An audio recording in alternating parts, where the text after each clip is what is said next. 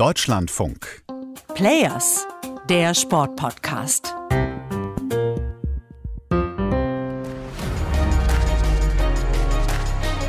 The road to get here has been hard. Ein schwieriger Weg bis hierher, viel haben sie zurücklassen müssen, aber jetzt sind sie ein Team, das Flüchtlingsteam des IOC. Und dann noch, gemeinsam sind wir stärker.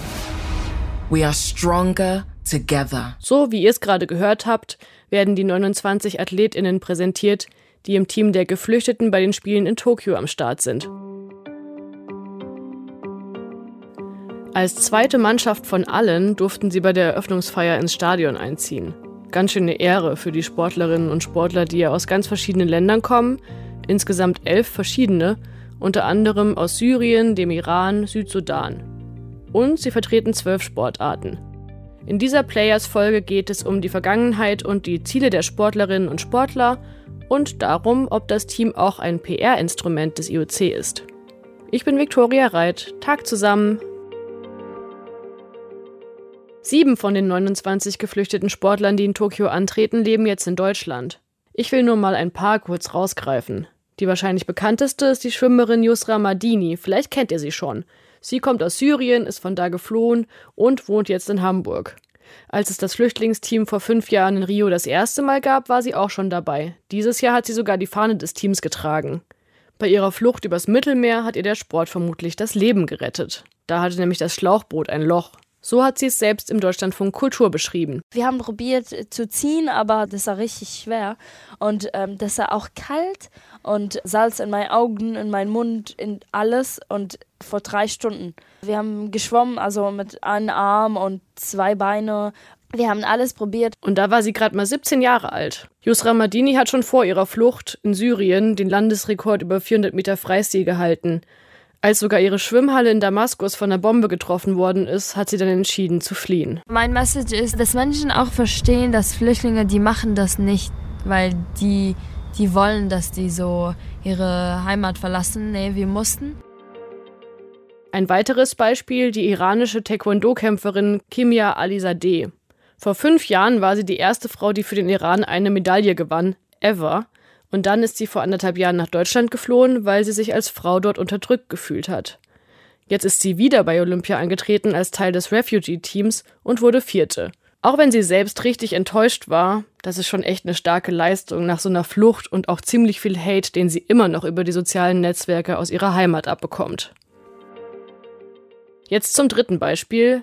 Wael Schub ist Syrer und tritt im Karate an. Er lebt auch in Deutschland und ich konnte zwar nicht mit ihm selbst, aber mit seinem Trainer sprechen.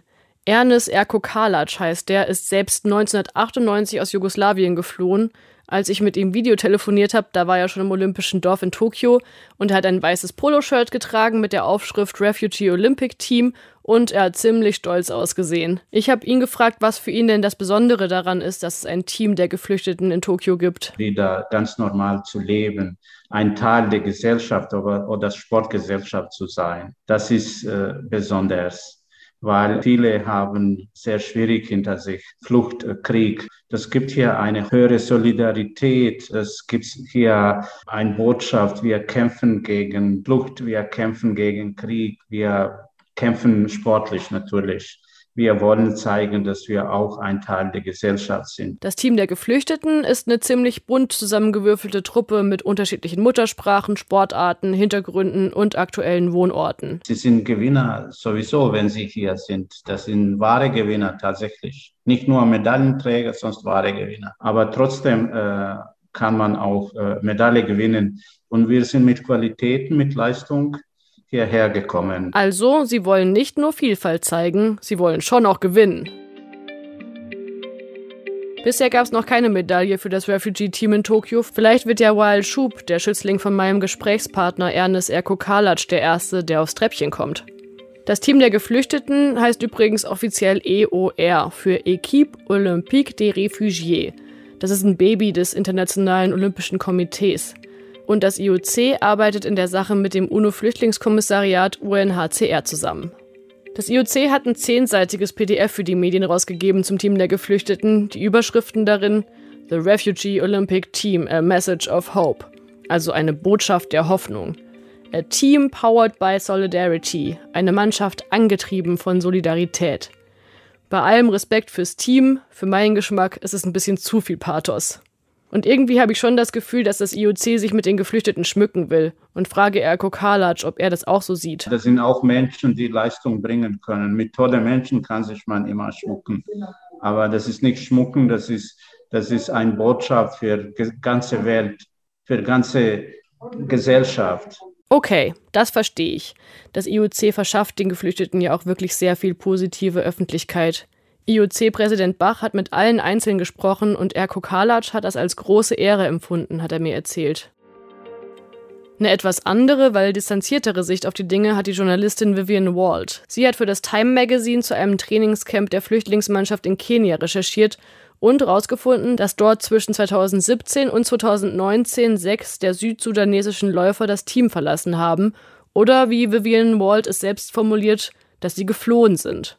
Was sie erlebt hat, hat sie mir erzählt. A lot of them felt tremendously exploited. Viele von ihnen haben sich extrem ausgebeutet gefühlt. Sie haben sich gefühlt wie Waren, an denen sich die Olympiaorganisatoren bedienen und in gewissem Maße auch das UNO-Flüchtlingswerk und nicht mehr wie sie selbst. Ich hätte ja gedacht, wer aus dem Südsudan geflohen ist, wäre froh, eine Chance vom IOC zu bekommen. Aber wie Vivian Wald fürs Time Magazine rausgefunden hat, haben die Läufer aus dem Südsudan Preisgelder nicht erhalten und sie haben auch keine Anzeichen dafür gesehen, dass das IOC ihnen halt Perspektiven für die Zukunft bietet, nach der sportlichen Karriere oder nach den Olympischen Spielen. Und dann sind sie eben gegangen. Die Tatsache, dass diese Leute weggelaufen sind, hat das IOC richtig erschüttert. Es war ein großer Weckruf, auch wenn sie nie darüber sprechen wollten. Im IOC war man schockiert, dass jemand kritische Fragen nach dem Flüchtlingsteam stellen würde, das alle als so großartig angesehen hatten. Aber Vivian Walls Erlebnisse in Kenia mit den Geflüchteten aus dem Südsudan, das lässt sich nicht auf alle im Flüchtlingsolympiateam anwenden. Das hat sie auch extra nochmal betont. Ich habe mit syrischen Flüchtlingen aus dem Team gesprochen und es hat ihr Leben verändert. Und auch ihr habe ich jetzt die Frage gestellt, die mir schon die ganze Zeit im Kopf rumspukt. Schmückt sich das IOC mit dem Flüchtlingsteam? Ich glaube, für das IOC ist es eine Wohlfühlgeschichte. Zu einer Zeit, in der sie wirklich Wohlfühlgeschichten brauchten. Die Olympischen Spiele brauchen Wohlfühlgeschichten. Das IOC liebt es, sowas zu promoten. Das IOC schützt seine Marke mit sehr viel Vorsicht und diese Marke wird seit Jahren massiv angegriffen. Und damit meint sie Fehltritte von Funktionären, Städte, die Offizielle geschmiert haben sollen, um Ausrichter der Spiele zu werden. Ja, das IOC hat schon recht viel an den Hacken gehabt in den letzten Jahren. And along came the refugee team und dann kam das Flüchtlingsteam. Und es war eine Möglichkeit, sich ein neues Image zu verpassen. Und in vielerlei Hinsicht hat das geklappt. Die Menschen finden das Flüchtlingsteam wunderbar. Viele Flüchtlinge finden das Flüchtlingsteam wunderbar. Aber es ist halt nicht komplett selbstlos. So kann man es, glaube ich, ganz gut zusammenfassen. Ich war die ganze Zeit hin und her gerissen, ob ich jetzt auf gute PR des IOC reinfalle, wenn ich die Stories der Athletinnen und Athleten im Team der Geflüchteten berührend finde. Aber das ist natürlich Quatsch. Man kann die Sportlerinnen und Sportler gut finden und trotzdem die Mechanismen, die dahinter stecken, hinterfragen. Am Ende der Folge will ich euch jetzt noch den Artikel von Vivian Wald aus dem Time Magazine empfehlen. Der heißt The Olympic Refugee Team was created to offer hope. Some athletes are running away from it. Und der ist auf der Seite des Time Magazins frei verfügbar. Das war's von mir. Vielen Dank fürs Zuhören und bis bald.